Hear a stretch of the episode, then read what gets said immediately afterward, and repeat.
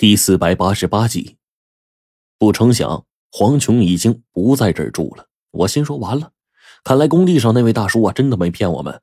这黄琼啊得了病，八成是死了。正在此时，我们都吓了一跳，以为线索呀就在这断了呢。岂知火烈找到了旁边一位颤颤悠悠的老大娘，这一问，竟然有了收获。这老大娘六十多岁，日子呢过得也不是一般的清苦啊。家里只剩他一个人了，经常啊也去垃圾堆上啊拾荒。就这样，有时候呢，黄琼啊出于好心，就叫上这位老大娘，于是，一早上啊就开始拾荒去。每天呢能卖个二三十块钱就不错了。哎，碰到我一天捡垃圾能卖四十以上啊，我们就喝的喝乐的合不拢嘴哟。老大娘这时候操着一口外地口音，咧嘴一笑，哎，好像是好久没有人说话了。那您跟黄琼接触了这么久，他最后得病死的时候，具体是什么个情况啊？火烈这时候再问，反倒是老大娘很疑惑，摇了摇头：“他他死了，小伙子挺好的，应该没死吧？”我们原本是来想资助他的，结果在垃圾场那边一打听啊。都说他半个月前得了一场病，听说很严重。给我们线索的人说呢，黄琼啊，多半已经是死了。我们这才过来看看，以为啊，呃，他真的已经过世了呢。黄队这一解释，同时呢，又向老大娘说明了来意。这大娘听了我们的话，当即就明白了，她顿时点了点头。哎呦，没死没死！哎呀，说来奇怪啊，我们那一天挣不到几个钱，除了每天吃饭的花销，就连平常这个伤风感冒啊都不敢去看病的哦。哎呦，实在是穷得很嘞！这个小伙子呀，不知道前几天呃走了什么运了，临走的时候还塞给我八千块钱，还说什么呃啊，对，他说这辈子呀穷日子过到头了，以后不陪我了。老大娘说着这话，还有些疑惑呢。火烈这时候大概思考了一下，然后点了点头。哦，我明白了。哎，大娘，谢谢您啊。哪里话呀，不客气啊。眼见这位老大娘从这里走开了，我们呢也得知黄琼并没有死，但对于之后的情况具体怎么样，依旧是没线索。我立刻就去找龙王，请他手下的情报小组帮帮忙。而这与此同时呢，我心说这黄琼究竟在干什么呀？怎么好像搞的是一夜暴富了似的？刚刚听了老大娘的话，我们已经全都明白了。按照黄琼现在这模样啊，这辈子也攒不下什么钱。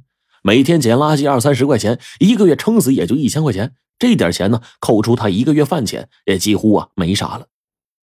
并且呢，老大娘就说说剩下这点钱，连平常看个病都不够。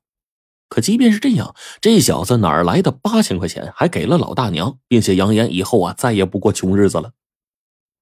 那么，这样的结果呢，自然是有多种可能的。这个黄琼或许真是遇到了奇遇了，但是这家伙究竟是遇到了什么，我们哪里清楚？只能等着龙王手下那强大的情报系统了。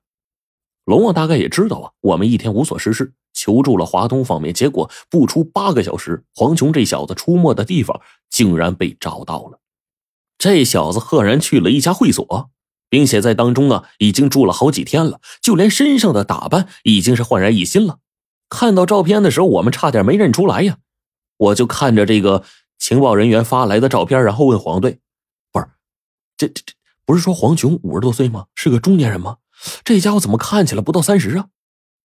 的确，这黄琼啊，穿着一身休闲西装，仔细一看呢，还有几分绅士的感觉。如果不是脑瓜顶上有个大包，太过显眼。说不定我们还真认不出来，由此断定这黄琼绝对没超过三十岁。那至于我们之前去市局所查阅的资料，这跟现在这个怎么也对不上啊？那这缘由是什么呢？黄队很快找到下方的资料了。龙王弄来的这个情报系统啊，果然是靠谱的。八个小时的时间，把黄琼的身世摸了个透彻呀。这会儿我们看着手中的资料。才逐渐的了解了这个人。这家伙是从北方过来的，一直就是个黑户。后来呢，修了一个破窝棚，在这个小村旁边安了家。当地的一个主任，也是为了这个好人做到底，帮帮他，为他办了低保、高龄补贴这些东西。因为这家伙呀，平常身上漆黑一片，加上风吹日晒的，搞的是一头皱纹，脸呢就跟树皮似的。这远远看呢，就是一副不修边幅的样，尤其是穹顶下方的抬头纹，就跟个老头似的。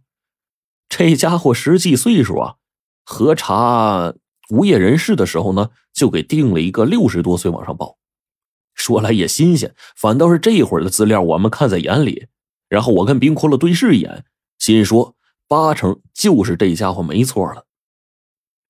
这货住在会所里好几天了，资料上还说他前几天呢都跟一美女住在一起，是吗？我顿时问黄队：“那美女是不是浑身绿油油的，跟我师傅画的那六合模样一样？”这应该是没有。你看，黄队说着话，把一个美女照片递给我，就是这个女人，没有半点六合的特征。我还有点不信，又拿着这个照片啊，在手里仔细看了看。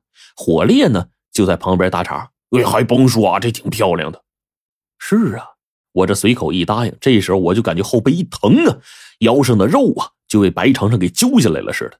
我就往旁边一跳，不断的揉着腰，然后你干嘛你？你再说一句，那个女人漂亮？白长长仔细的盯着我。那那那那那女人太难看了！哎呦我的天哪！你说是不是火烈？我赶紧回了这么一句，然后转移话题给火烈。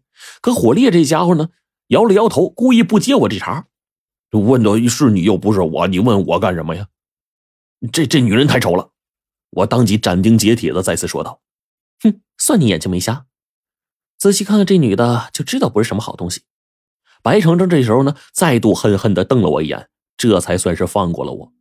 而此时啊，我整个脑门上就跟水洗的似的。我郁闷的看了看这丫头，然后对黄队说：“哎，咱们想个办法进去探探情况去啊。”可以，